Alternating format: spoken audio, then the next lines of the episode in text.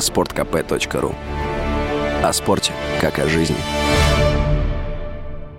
Штрафы за превышение так называемой средней скорости водители получали с 2014 по 2021 годы. Они приходили в том случае, если автомобилисты проезжали определенный контролируемый камерами участок быстрее, чем возможно при соблюдении скоростного режима. После того, как Верховный суд указал, что при такой фиксации невозможно определить, где было совершено нарушение, а также что в правилах дорожного движения такого понятия вообще нет, в госавтоинспекции отказались от практики оформления постановления постановлений. Автоюрист Сергей Радько в разговоре с Радио КП объяснил, почему суды часто отменяли такие протоколы такого рода измерения, они юридически крайне несостоятельны по той причине, что они не позволяют определить точное место и время совершения нарушения. А место и время совершения нарушения – это те обстоятельства, которые должны быть точно установлены. Поэтому все подобного рода измерения, указанные как превышение скорости на участке там, с 80 по 90 километров, а, конечно, они могут говорить о том, что машина где-то превысила скорость, но здесь точно не конкретизируется место совершения этого правонарушения. С точки зрения презумпции невиновности полностью это недопустимо, потому что на этом участке могли быть другие ограничения, на этом участке могли быть въезды на этот участок, съезды с него и так далее.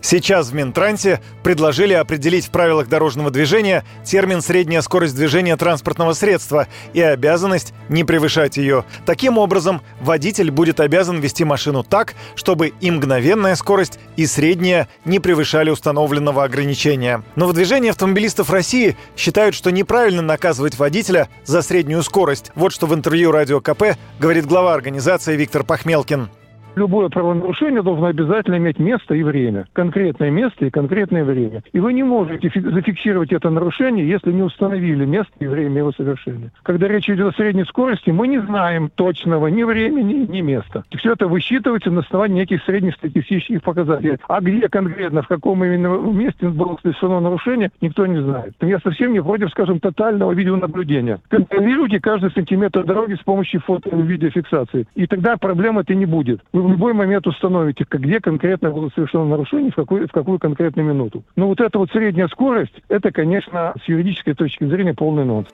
Чтобы отсечь претензии по вопросу о месте совершения нарушения, ведь участок дороги может быть длиной несколько километров и пересекать разные районы и даже субъекты, в Минтрансе предложили руководствоваться постановлением Пленума Верховного Суда, в котором указано, что местом совершения административного правонарушения является место окончания противоправной деятельности ее пресечения, то есть местом нарушения будут считать фиксацию, сделанную второй камерой. Таким образом, фиксация будет в конкретной точке на территории конкретного субъекта. Это, как считают эксперты, должно решить вопрос с тем, к какому судебному участку относится такое нарушение. Юрий Кораблев, Радио КП.